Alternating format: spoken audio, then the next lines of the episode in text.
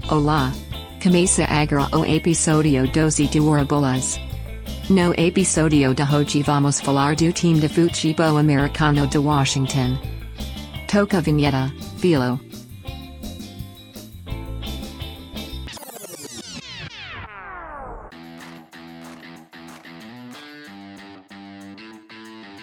Thank you, Maria!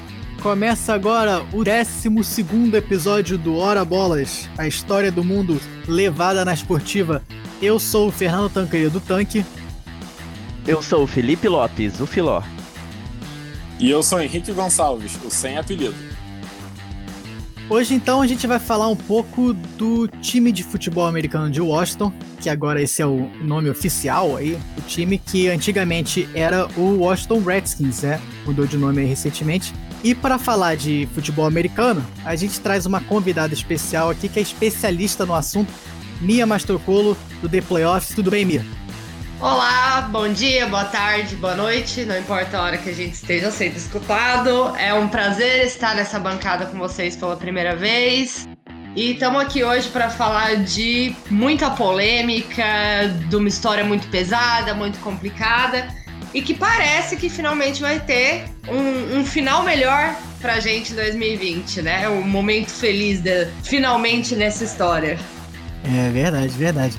A Mia, que como eu falei aqui, faz parte lá do, do The Playoffs, né? O The Playoffs que é um portal bem legal aí de notícias dos esportes americanos. Eles estão no Instagram, tem um site próprio, estão no YouTube também. É, não é isso, Mia?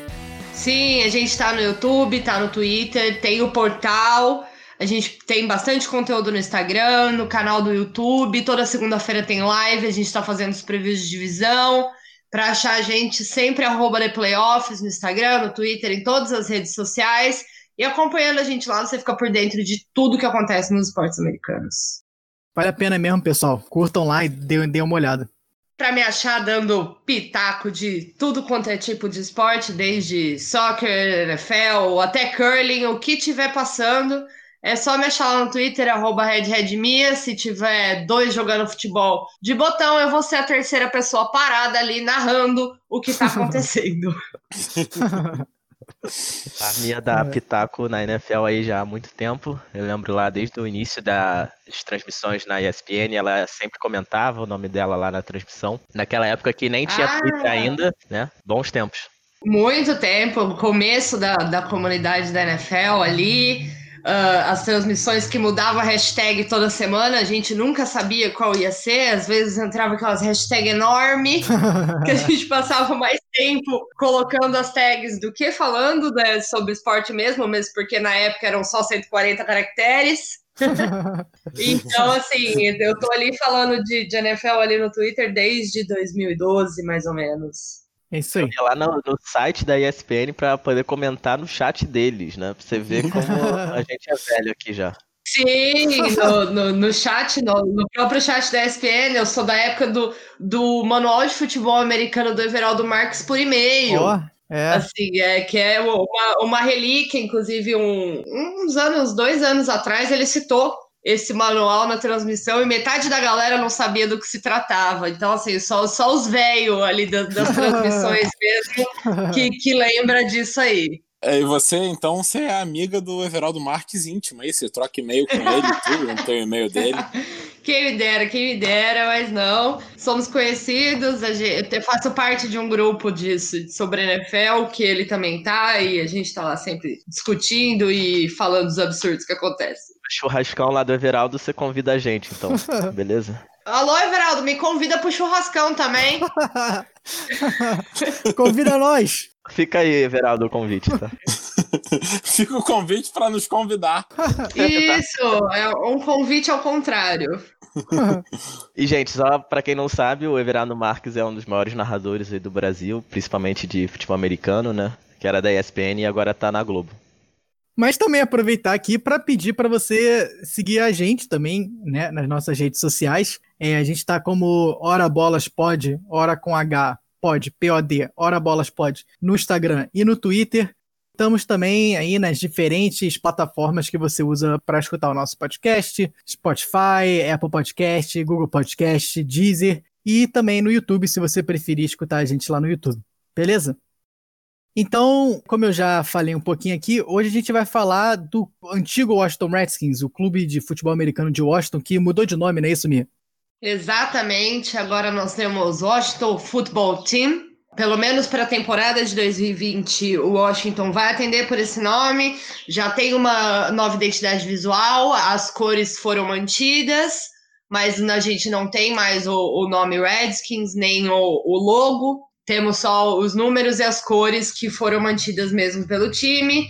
E finalmente, né, o Dan Snyder chegou o um momento onde ele falou: não, vamos, vamos mudar o nome do time. Depois de toda polêmica de quase um século, chegou a hora. Então a gente começa aqui falando um pouco, contando um pouco da história desse termo Redskins e por que, que ele é um termo considerado aí preconceituoso. Falando um pouco também da história do índio americano. E depois a gente passa para falar do Washington Redskins em si, né, o time Washington Redskins, da criação do time, um pouco da história aí muito conturbada é, do time lá de Washington, e fecha falando de outros times que também têm nomes aí é, relacionados a índios e nomes que podem ser considerados também preconceituosos e que talvez também tenham que mudar ou tenham que pensar aí num, numa mudança de nome também. Beleza?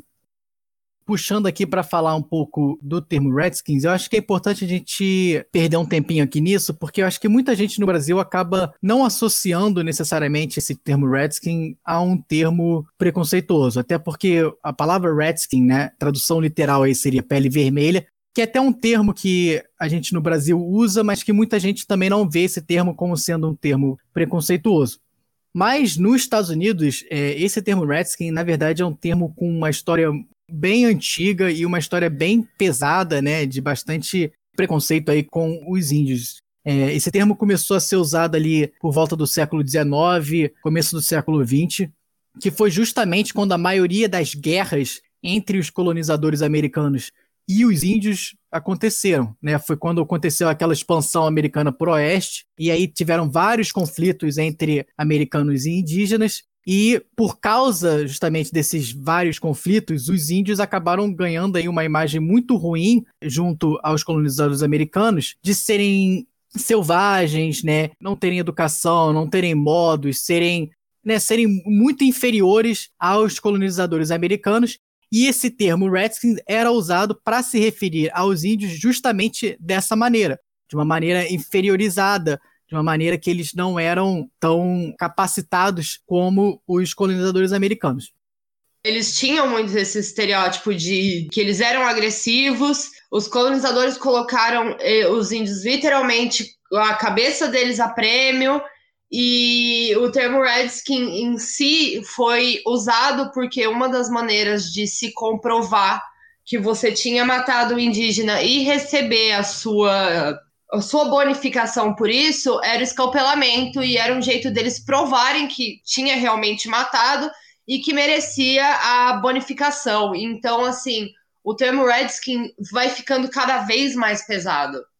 É, justamente, né? Até para explicar aí, né? Na hora que você faz o escalpelamento, é, a parte de dentro, né, da, da pele sai toda cheia de sangue, então sai toda vermelha. E aí realmente ficava marcado pelos seus peles vermelhas por causa disso, né? Porque a pele vinha toda vermelha na hora que você mostrava para ganhar a sua recompensa. Então, você vê aí a história do termo, né? Mas só para falar aqui um pouco da, da história dos Estados Unidos e um pouco dessa história aí dos índios americanos, os Estados Unidos começou com aquelas 13 colônias, né, dos imigrantes ingleses que chegaram ali na costa leste, né, na costa do Atlântico, e essas 13 colônias foram fundadas mais ou menos aí entre 1630 e 1720. E desde essa época, né, desde a chegada dos ingleses, já havia muitos conflitos com os indígenas porque obviamente né, toda essa região era região de território indígena. Os ingleses chegam tentando colonizar e os índios americanos não eram talvez tão, é, diríamos, pacíficos como a gente hoje acredita que os índios brasileiros sejam. A gente também não sabe até que ponto isso é verdade ou não. Mas os índios americanos entravam em diferentes guerras aí, eles não cederam as terras tão livremente para os colonizadores. A gente sempre aprende, né, na, na escola, que os índios brasileiros, eles foram assimilados pelos portugueses. Os portugueses tinham essa ideia de, entre aspas, fazer amizade com os índios para que trouxesse os índios para o lado deles e eles assimilassem a cultura portuguesa. Os portugueses buscavam sempre que os índios fossem civilizados, se comportassem como europeus. Então, assim, não que isso seja uma boa coisa, mas isso tirou a ideia da guerra e dessa ideia que a gente tem de que o índio brasileiro era pacífico, que a relação era pacífica, enquanto nos Estados Unidos não. Eles queriam tomar a terra mesmo e o índio que ou morra ou fuja. É isso, né? A história, pelo menos que a gente conhece hoje em dia, é muito diferente entre a colonização dos índios no Brasil e nos Estados Unidos. Embora aqui no Brasil também tenha tido bastante chacina indígena, de uma certa forma a americana foi bem mais sangrenta. E aqui no Brasil a gente tinha realmente essa cultura do escambo, né? E da catequização dos índios, tentando trazer eles para a religião cristã. Então tem essas diferenças que a gente tem que levar em consideração quando estamos falando sobre a colonização indígena pelos americanos. É, justamente. E até assim, muito dos relatos iniciais aqui, depois da chegada dos ingleses, até mostram uma tentativa dos ingleses de fazerem algo similar é, a isso que a gente acaba aprendendo aqui sobre o Brasil. Justamente ali na região de Maryland e Virgínia, né, dos estados de Maryland e Virgínia hoje, que até para quem conhece o, o, mapa dos Estados Unidos é bem ali perto da onde é a cidade de Washington, era mais ou menos onde estavam aí a maior concentração de índios. E muitos relatos falam realmente que os ingleses até tentaram algumas técnicas aí de civilizar, né, entre aspas, os índios, catequizar, tudo isso, mas realmente a maioria da interação entre colonizadores e índios, até na época lá dos ingleses, era através de guerra, até alguns personagens importantes aí da história dos Estados Unidos, como Thomas Jefferson, é, George Washington, citaram várias vezes os índios americanos como sendo muito violentos, selvagens. E aí, depois disso, durante aí a Guerra de Independência dos Estados Unidos, até é interessante a gente ver que os índios americanos, na verdade, eles se aliam aos ingleses, né? Eles lutam ao lado dos ingleses porque eles acreditavam que se os, os, Estados Unidos se tornassem um país independente, a expansão sobre terras indígenas ia continuar, ia aumentar, eles iam acabar cada vez mais sem terra e sendo cada vez mais massacrados.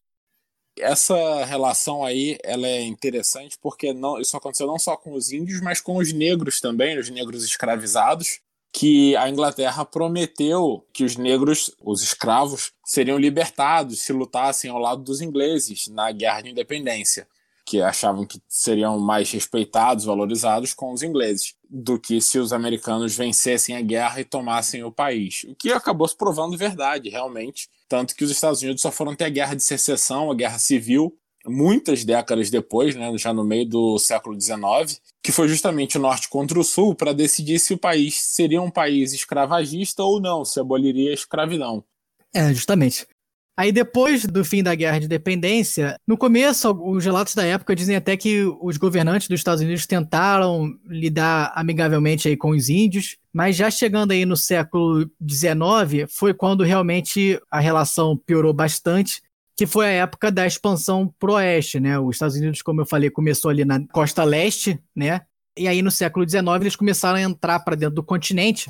E até tem uma mentalidade aí na época, que é a mentalidade do Destino Manifesto, que é bem estranho assim a gente ler sobre isso hoje em dia, porque acreditava-se na época, ou pelo menos era a propaganda da época, que os colonizadores americanos eram o destino deles colonizar o resto do continente norte-americano inteiro. Então fazia parte né, do destino dessas pessoas expandirem para o oeste e tomarem essas terras.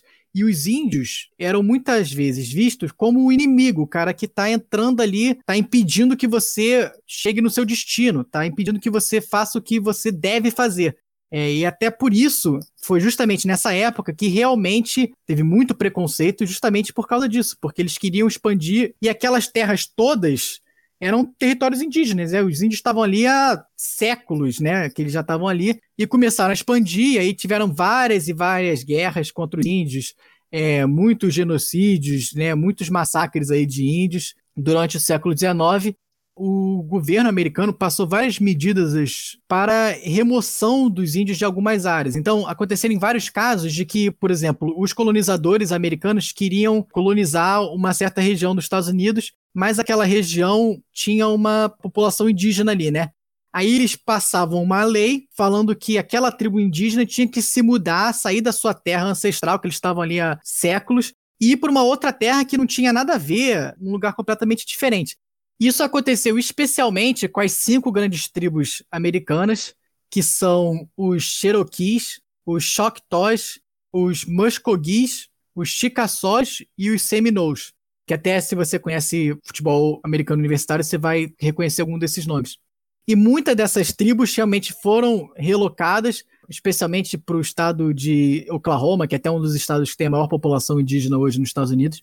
É, isso entra muito também naquela questão de quem conta a história, né? É um processo que a gente conhece bastante, por exemplo, a história do mundo, no geral, foi sempre contada por uma visão eurocentrista, né? Os europeus contam a história, então a gente acaba não tendo a verdade, assim, posta na mesa, a gente só vê a história por um lado. Isso se dá nesse caso também que a gente ouve a história por quem venceu a guerra, né? A gente ouve a história na versão dos colonizadores e os índios acabam não tendo a sua versão contada e, e é sempre uma questão de que os oprimidos acabam sempre se dando mal, né? Os índios estavam lá e quem chegaram foram os ingleses e depois os, os americanos e quiseram tomar a terra que não era deles e mesmo assim acabaram vencendo e os índios acabaram sendo discriminados, mesmo sem terem feito nada de errado, né? Assim como dois irmãos estão brigando, quem bate primeiro é quem tá errado, quem bateu primeiro aí foram os americanos.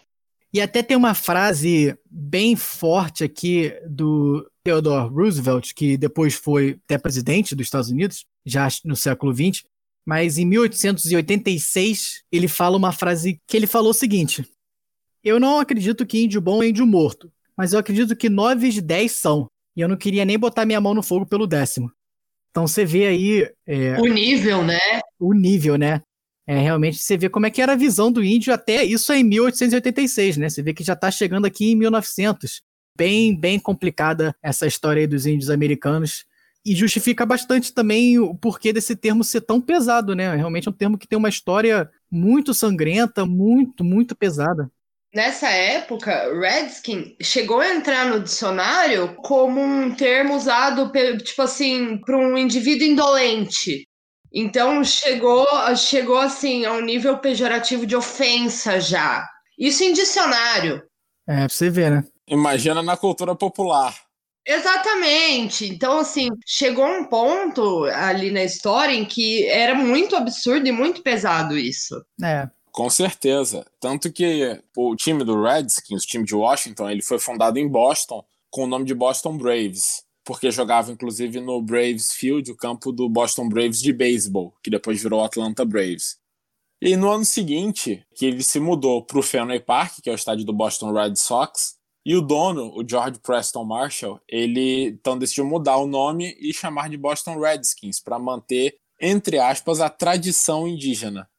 Uma coisa que muita gente até achava, ou pode até ainda achar, é que esse nome Redskins ele não era preconceituoso na época, não era racista, que isso é uma coisa que foi se percebendo recentemente.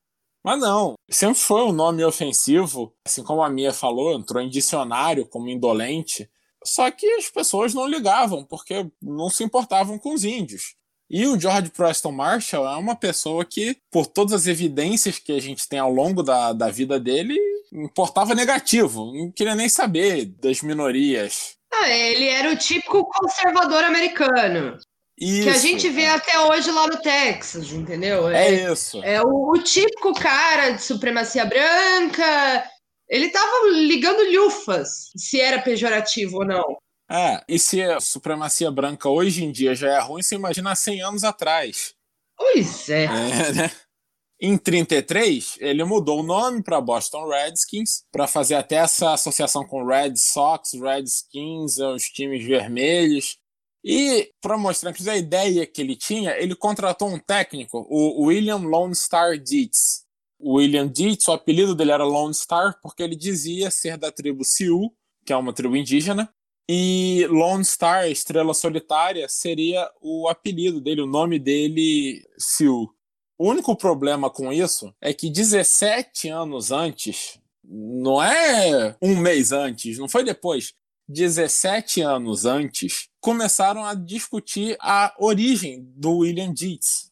Ex-vizinhos dele, conhecidos dele de quando ele era mais novo, souberam que ele estava fingindo ser um nativo, fingindo ser um índio. E aí o FBI chegou a olhar e procurar e buscar nos registros e processar o William Dietz, porque ele se declarou, por exemplo, para o processo de seleção para o exército americano, ele se declarou como um índio, que não seria um cidadão, um índio não cidadão, porque índio não é cidadão, né? Porque o índio seria cidadão. Vamos fazer essa distinção aí da época. Pois é, na verdade ele, ele se enfiou ali como índio porque ele não queria ir pra guerra, né? Exatamente, porque era muito conveniente o índio não ser cidadão nesse momento, né? Pois é.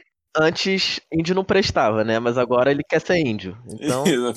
pois é, pois é. Pois é, olha que maravilha. É muito conveniente. Isso virou um processo real nas costas dele. E a única pessoa que foi defender foi a mãe dele, mas tipo, o cara assim, foram as testemunhas e ficou provado que ele era filho de imigrante alemão. O que dá para ver pelo Dietz, né? Pelo nome dele. né? Por que, que iam duvidar da mãe dele? Por que, que a mãe dele teria algo a dizer a favor dele? É, porque será que a mãe não queria que o menino fosse pra guerra? É, não, é, é uma palhaçada. Ai, olha, é tudo errado. Então, assim, tá tudo errado desde o começo. É, não, e assim, ele roubou a identidade do One Star, e aí adotou o Lone Star, porque o One Star era um membro da tribo que tinha desaparecido em Cuba 30 anos antes.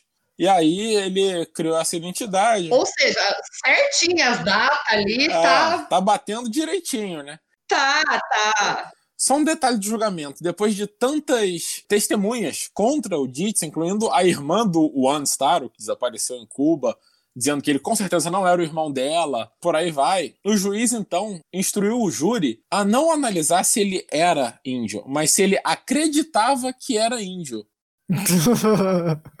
que coisa maravilhosa, né, gente? Olha. Tem que falar. Quando a gente estava conversando aqui em off, eu falei: fecha as portas, aproveita que deu problema, tira um ano sabático, sabe? Teve a pandemia, a temporada vai ser esquisita. É, vai pro cantinho da disciplina. Vai, vai, porque o, o Dan Snyder insiste nessa história ainda. Também acredito que eu sou milionário, então. Era isso que eu ia falar. Nossa, vocês podem ver se eu acredito se eu sou milionária também? Querem fazer Vamos. um júri aí e decidir que eu acredito que sou milionária, então eu sou milionária, top. Fechou, né? Ai, meu Deus. No segundo julgamento do Dietz, ele foi condenado. Ele foi condenado a 30 dias. Ah, que ótimo! É, acho que levou uma lição, né? Acho que depois de 30 dias ele aprendeu. Depois de 30 dias ele volta pro Redskins, né? É, não, aí 17 anos depois, tudo foi 17 anos antes. Ah, tá. É, não, aí eles tentaram colar essa história 17 anos depois do cara ter sido julgado. Isso, e condenado. Ou seja, a gente finge demência um tempo, vê se todo mundo esquece, e volta lá. Mas, gente, o que mais me choca é como que um cara chamado William Henry Dietz pode passar por índio. Pois é, é, é incrível, é incrível. Esses índios alemães. É. e aí, o, o Marshall, o George Preston Marshall, o dono do time, ele então nomeou o time Redskins para homenagear o Dietz, esse expoente da cultura indígena que ele tinha no time dele. Aí seguiu, o time virou o Washington Redskins, aliás, virou o Boston Redskins, e aí em 1937 se mudou para Washington e continuou. A, a, questão que a gente vai ver é que ao longo da história do time, esse debate ele acabou passando por um tempo, ele foi botado para escanteio, né? E continuou, virou o Redskins, até porque na época muito menos gente se importava com essa distinção. Não, e também a gente tem que lembrar que nessa época a NFL só era um, era um tempo onde a NFL só permitia jogadores brancos, não, não tinha nenhum tipo Exato. de diversidade. Então, quem estava ali dentro eram pessoas desse mesmo caráter, que tinham essa mesma ideias de segregação. Então ninguém se importava com isso na época, porque quem estava ligado a isso não eram pessoas que tinham interesse em lutar pelo seu nome, etc., porque a NFL segregava. A NFL não permitia jogadores latinos, não permitia jogadores negros, não permitia jogadores índios, e nem nada disso. Aliás, não faz nem tanto tempo assim que isso mudou, né? É, exatamente. E quem se importava, né, das comunidades indígenas não tinha nem chance de tentar mudar alguma coisa. Não tinha voz. Não tinha voz, exatamente. Estava sempre ali a escanteio da sociedade. É isso aí. É, eu ia falar aqui o caso do Jim Thorpe. Os jogadores índios que iam para a NFL, eles já tinham que estar mais assimilados na cultura, né? O Jim Thorpe, que foi um dos grandes ídolos do início do século americano, ele foi medalhista de ouro olímpico e foi também um jogador da NFL. Ele jogou na NFL no início, sofreu preconceito por muito tempo, até porque ele não era um cidadão americano, já que ele era índio. Só que ele, no caso, os pais eram meio brancos, meio índios, então ele conseguia fazer parte da sociedade. E aí, seguindo adiante na história do Washington, nos anos 40 foi quando começou a luta pela dessegregação, né, pela integração racial e por admitir negros na liga. Coincidentemente, George Preston Marshall, dono do Redskins, foi o último dono de time a aceitar um negro no time, na equipe de Washington. E a única razão pela qual ele aceitou é porque em 61, quando John Kennedy né, foi eleito presidente, eles ameaçaram não deixar o Washington jogar no novo estádio da cidade de Washington, que era financiado pelo governo. Depois dessa ameaça, ele ainda respondeu. E a frase dele é: Por que eu tenho que aceitar negros? Por que não deixar a gente só contratar um jogador de qualquer raça? É claro que a gente já teve jogadores que jogaram como garotas, embora a gente nunca tenha tido uma garota. Então, assim, o preconceito dele você vê que é amplo, geral e restrito, né? Clássico, que clássico. Né? É, é, não, assim, é contra todo mundo que seja diferente de mim. É um cara igualitário, né? Ele é preconceituoso contra todos. Isso, exatamente. Ele não distingue preconceitos. É, é incrível. Mas foi feito, né? A força, mas foi feito. E aí o George Preston Marshall depois faleceu. O filho dele, descendentes dele, venderam o time para um, um, outro acionista minoritário, Jack Kent Cook, que na verdade era o dono do Lakers e morava em Los Angeles e não queria nem saber do time. E assim continuou até que no início dos anos 90 o Dan Snyder comprou o Washington e vamos combinar que o Dan Snyder também é um ser humano lamentável. Amor de Deus! Pois é. Ele é o George Preston Marshall dos tempos modernos aí, né? É, é, é um sucessor. Isso, exatamente. É basicamente isso, sabe? Por quê? Inclusive, até o ano passado, o Dan Snyder batia na tecla de nós nunca vamos mudar este nome. É isso aí. E pode colocar em letra maiúscula. Nunca. Exatamente. Foi exatamente essa frase. A gente lembra. Não é? É uma coisa incrível, porque ele poderia, ele comprou o time em 99, na verdade, e ele poderia muito bem ter decidido dar um rebranding no time, mudar. Ele não precisa nem acreditar em nada, mas ele poderia ter decidido: vamos acabar com essa polêmica, vamos acabar com esse problema e vamos mudar. Eu sou um dono novo, vou mudar a cara do time. Não. Abraçou força, para não. abraço de urso. E queria morrer abraçado até esses dias atrás, né? Queria. Era o capitão do Titanic afundando junto.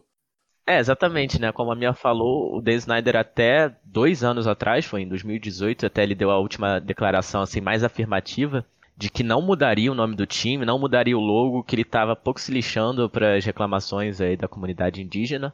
E ele falou com essas palavras aí, pode anotar que o Washington Redskins nunca vai mudar de nome. E pelo menos nessa ele queimou a língua, né? É, eu anotei aqui e parece que mudou, né? Eu tinha notado em 2018 e agora eu posso falar que mudou. Ainda bem que a gente tem print das coisas, né? A print é uma coisa maravilhosa.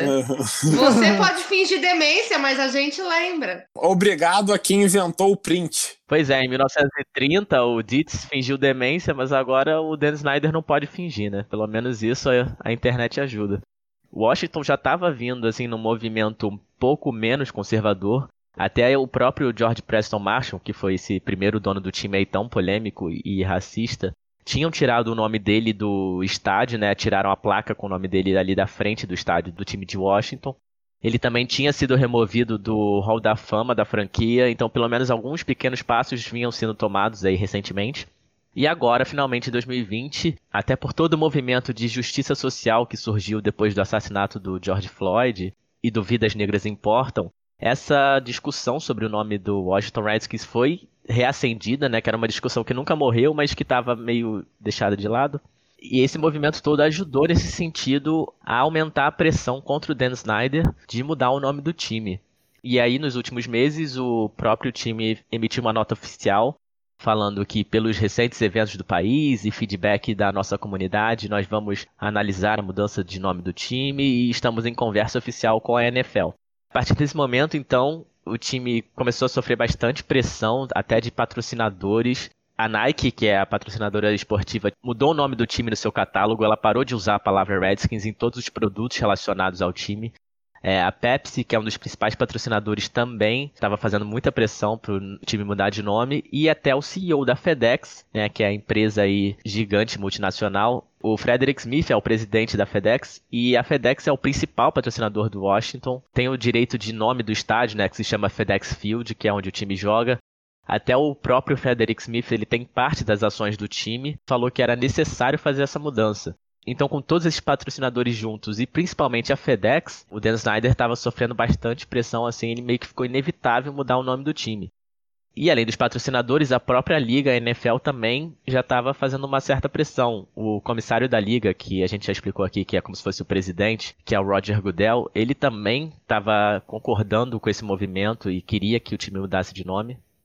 Então, mas essa parte da mudança do Godel veio porque o Godel também é um cara que se importa com lufas, né? Ele é um cara que não, a gente sabe que ele não tá nem aí, etc. Ele, eu tenho muitas controvérsias, muito, muitos problemas com ele, mas ele chegou a endossar isso porque ele recebeu um pedido de 15 dos maiores líderes indígenas do país um pedido formal para mudança do nome do time. E foi aí que o Godel entrou na história. Foi aí que a NFL começou a pressionar. Pois é, o Goodell realmente, assim, também não é muito defensável, não. A gente vê até na questão do Vidas Negras Importam que ele também só mudou um pouco de opinião e passou a apoiar mais por causa dos movimentos recentes, né? Porque lá na época do Kaepernick, como a gente já contou no nosso episódio 4, ele realmente meio que não ligava, ele deixou o Kaepernick fora da liga aí por anos. Então ele demora muito, né, para apoiar as causas que importam, mas assim, pelo menos em algum momento ele apoia. Já é o mínimo que ele deveria fazer. E também tem uma outra questão que o time de Washington tem tido uma das piores médias de público da NFL nos últimos anos, um pouco por causa das campanhas que têm sido ruins, mas também tem muito a ver com a torcida deixando um pouco o time de lado. E então o Dan Snyder ele estava prevendo aí para o futuro próximo uma mudança do estádio, porque o FedEx Field não é um estádio tão moderno, e também ele não fica exatamente no Distrito Federal de Washington, né? Ali na capital, ele fica na cidade de Landover, que é próxima mas não exatamente no distrito. Então, ele estava com o intuito de mudar o time de lugar para tentar reverter essa situação, aproximar de novo mais da torcida, mudar para dentro do Distrito Federal mesmo. Só que aí a própria liga já deixou claro que enquanto ele não mudasse de nome, nada disso seria possível. Assim, tudo que o Dan Snyder quisesse fazer para melhorar o time dele, a liga, até os próprios donos dos outros times iriam vetar enquanto ele não mudasse de nome. Então, meio que ficou inevitável essa mudança. Então, finalmente agora no final de julho, essa mudança foi anunciada. É, no dia 24, se eu não me engano, o time deixou de se chamar Washington Redskins e passou a se chamar Washington Football Team, que é time de futebol de Washington, né? No caso, futebol, futebol americano. E aí fica a pergunta que acho que é fácil a resposta, mas eu vou fazer aqui para vocês o quanto dessa mudança é real, né, é por causa do feedback da comunidade e das comunidades indígenas, e o quanto é por pura pressão e dinheiro dos bilhões aí de dólares batendo no bolso do Dan Snyder. É, acho que sim, é uns mais ou menos uns 90, 100% por causa dos bilhões no bolso do Dan Snyder. com 100% também. Ah, não tem, não tem nem o que ter dúvida. Se não tivesse mexido no bolso, ele ainda ia estar tá berrando os quatro ventos que nunca ia mudar o nome da franquia. Pois é, o cara falou isso exatamente dois anos atrás, sabe? Então não tem por que acreditar que do nada ele teve uma epifania e virou uma boa pessoa. Inclusive, tanto o Dan Snyder como a NFL já tiveram pesquisas e pesquisas por aí para provar que todo mundo apoia o nome que todo mundo é a favor. É, saiu pesquisa que 90% dos índios eram a favor ou não se incomodavam. Teve pesquisa que 71% apoiavam manter o nome. Que mudança drástica, não é? Assim, que coisa incrível, como mudou rápido isso. É, eu acho que é claramente uma pressão econômica e acho que muitas dessas mudanças, até a gente já comentou em alguns outros episódios aqui, que enquanto não doer no bolso, as pessoas continuam fazendo e continuam achando maneiras de justificar os seus comportamentos do jeito que quiser, né? Como o Henrique falou aí, é, você pega aí uma, um grupo de, de índios que você já sabe que eles vão responder que não importa, bota, faz uma pesquisa com eles, eles falam que não importa, e aí você publica aquilo como sendo a opinião geral, né? Acho que, em geral, foi uma atitude bem legal de todos os patrocinadores, né? Meio que forçando a mão realmente do Dan Snyder e do time, time de Washington para mudar. Então, assim, a gente tem que também valorizar os patrocinadores, porque realmente foi uma atitude legal deles também, né? É melhor fazer tardiamente do que não fazer, né? Demorou muito tempo, mas pelo menos agora foi feito. E a gente vê também que grande parte da mídia americana já há alguns anos evitava usar o nome Redskins eu, como torcedor do Eagles, vejo bastante a mídia da Filadélfia e eles já não usavam o nome Redskins há anos, eles chamavam o Redskins de Washington Football Team. Interessante ver que realmente esse é o nome, pelo menos por enquanto, do time que vai ser usado. E como o Tank já explicou bem, que Redskins era realmente uma palavra muito depreciativa, por outro lado, a gente tem casos de outros times também com nomes relacionados aos indígenas que podem ou não ser também vistos de uma maneira negativa ou até positiva. Atualmente, nas quatro grandes ligas americanas, a gente segue com quatro times, que são o Kansas City Chiefs na NFL, de futebol americano, Cleveland Indians e o Atlanta Braves no beisebol, que o Henrique até citou o Atlanta Braves, que tem o um nome relacionado ali com o início do Redskins. E na NHL, na Liga de Hockey no Gelo, a gente tem o Chicago Blackhawks. Todos eles variam em vários graus e até no como eles são problemáticos, né? Por exemplo, no caso do Indians, eles já até avisaram que vão analisar o nome. E o técnico do Indians, que é um técnico muito respeitado na Major League Baseball, Terry Francona, ele deu uma entrevista dizendo que ele sabe que ele já errou muito, que ele por muito tempo sempre disse que a intenção nunca foi ser racista, nunca foi ser ofensivo, então isso não importava, mas que a verdade é que ele tem que aceitar que é o que o mundo vê e que ele, por ser mais velho, ele não tem as mesmas visões que muitos têm. Está na hora de você aceitar que isso é um problema real e que precisa ser trocado. Então acho que pelo menos esse está no caminho certo, o Indians. E já inclusive eles baniram o logo antigo ano passado, né? Que era o Tifo Arro, que era um índio bem caricaturizado, era bem estereotipado, bem a, a pele bem vermelha, um sorriso meio abobalhado. É, era para fazer piada e já saiu. Então, assim, pelo menos esse tá no caminho certo, eu acho. Os outros ainda vai demorar um pouco mais, são até problemas talvez menos claros. É, só para falar aqui um pouco do um outro time que é o Blackhawks, né? O Blackhawks aqui tem sofrido até uma certa pressão aqui pela imprensa de Chicago para pelo menos fazer um estudo aí sobre se o termo é considerado preconceituoso ou não. O Blackhawks, para quem não sabe, esse nome vem é, de um chefe de tribo que chamava o Black Hawk, o Falcão Negro, que lutou em diferentes guerras contra os colonizadores é, americanos e ficou famoso por causa disso. Tecnicamente, o time diz que é, o nome do time é em homenagem, é para enaltecer o Black Hawk, mas tem uma certa controvérsia aí também. Então, assim, a imprensa de Chicago tem tentado forçar aí o time a pelo menos revisar o nome e fazer um estudo sobre se qual é a percepção em cima do nome. São casos mais complexos, né? O caso do Redskins realmente era o mais claro de todos que precisava mudar, que era um nome muito mais negativo que esses outros que a gente citou aqui. Até pela história do time, né, que a gente contou aqui bem, que tem todo um passado de ser um time com vários problemas contra minorias, então isso tudo também entra na história e faz parte do contexto da mudança do nome. É. E só para encerrar aqui, a gente também tem na história diversos times que tinham nomes relacionados aos indígenas, mas que não existem mais ou mudaram de nome. É, eu vou citar os mais interessantes aqui. A gente falou já do Akron Indians no nosso episódio 2, que era um time de futebol americano que não existe mais.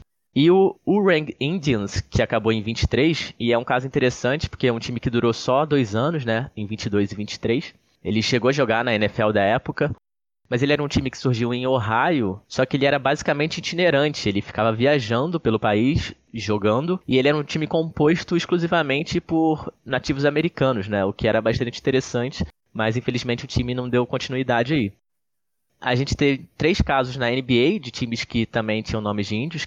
O primeiro é o Tri-City Blackhawks, que em 1951 virou o Atlanta Hawks, que está até aí hoje em dia. É, o Buffalo Braves também em 78 virou o atual Los Angeles Clippers. E o atual Golden State Warriors, que a gente contou no episódio 2 também, que antes era Philadelphia Warriors. É, ele não mudou de nome, não é um nome necessariamente indígena, mas a origem dele é eles em 71, quando eles foram para Califórnia, eles acabaram excluindo todas as imagens de índios que o time usava como logos, mascote, etc, e virou só guerreiros numa maneira mais geral e não relacionada aos índios. Só um extra aí é que no Canadá, na Canadian Football League, né, a Liga de Futebol Americano Canadense, o Edmonton Eskimos, os esquimós, os esquimós são indígenas também, são nativos, né? Eles decidiram tirar o nome Eskimos também agora em julho. Por enquanto vai ser assim como o Washington Football Team, eles vão ser o Edmonton Football Team. É só para mostrar que essa mudança está acontecendo até fora dos Estados Unidos. Com isso, então, já que a gente está falando aqui da mudança de nome, da falta de nome, talvez, aí do time de Washington, a gente passa para o nosso próximo segmento. Hora da resenha.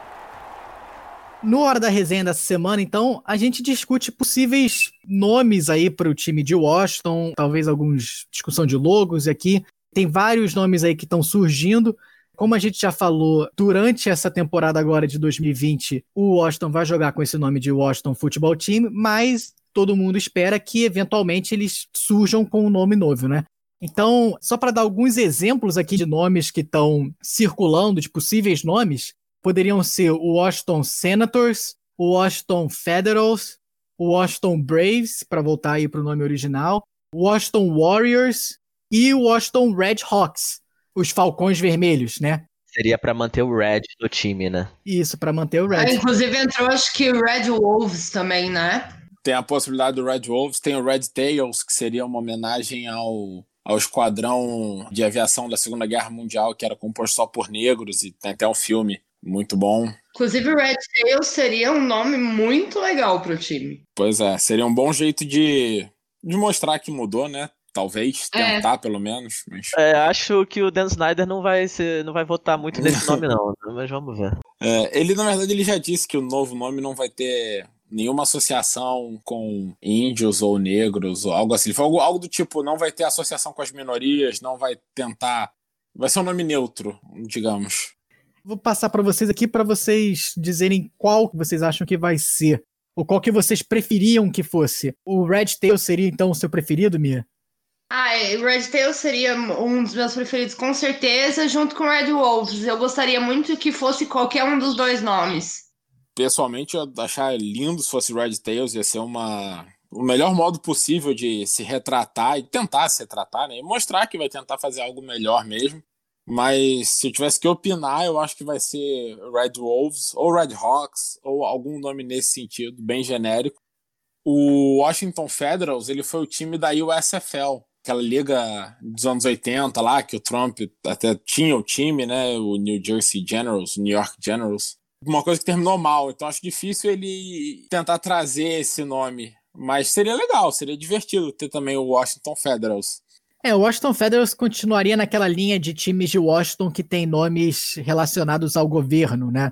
Ah, Nationals, Capitals. É, tem Capitals, tem Nationals. Manteria. O fato de Washington ser a capital, né? Eles têm essa maria desses nomes. Até, além do Federals, o Senators também, né? Que é outra opção aí, também seria nesse sentido.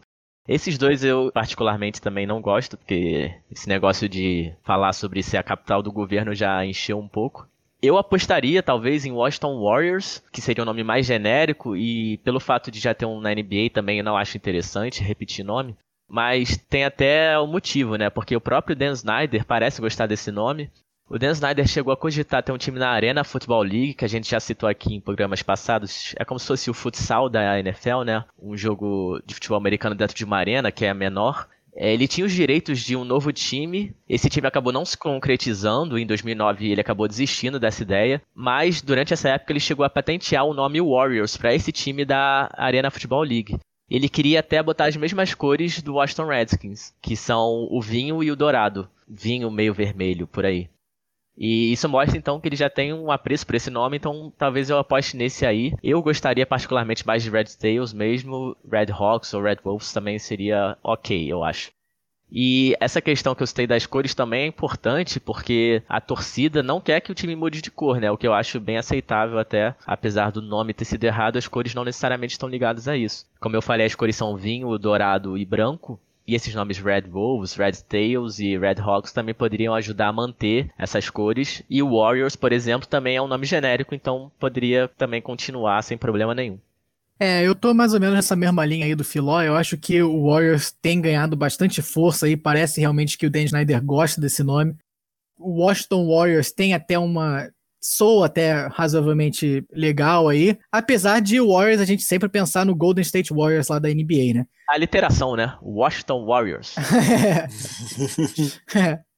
Mas uma outra coisa que estava pensando em relação a isso é, além das cores, é a questão do logo, né? Do logo do, do Redskins, que obviamente vai ter que mudar, não tem como continuar com aquele logo.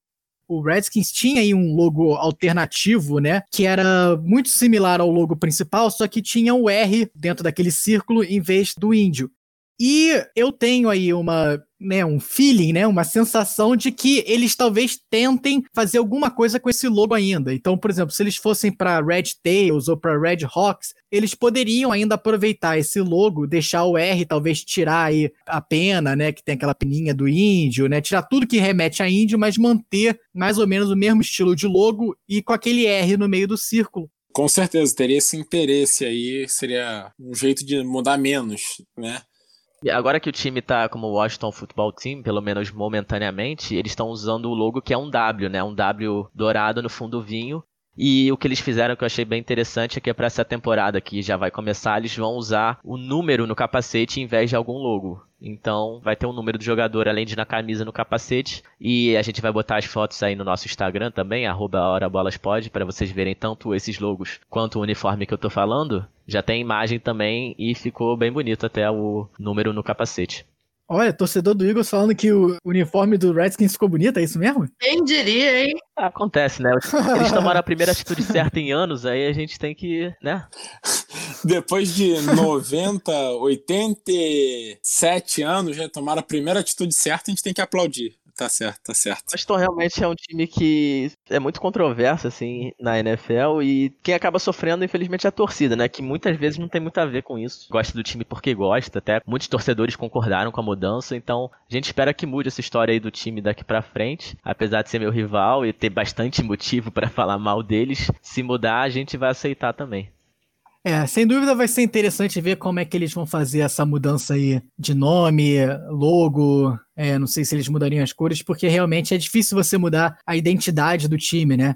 Por mais que a identidade esteja errada, né? O time tem uma história aí de 80 anos com aquela identidade. Não vai ser um processo fácil.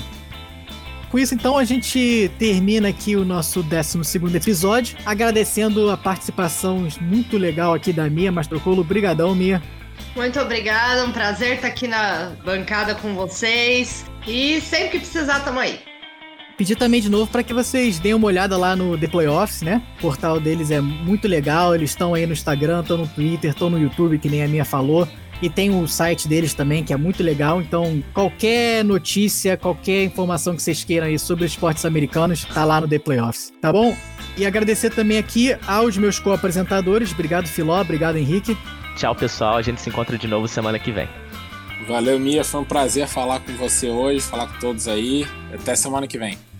Só lembrando de novo, se vocês tiverem qualquer dúvida, qualquer comentário que vocês queiram fazer aqui sobre o nosso episódio, manda lá pra gente no Instagram ou no Twitter.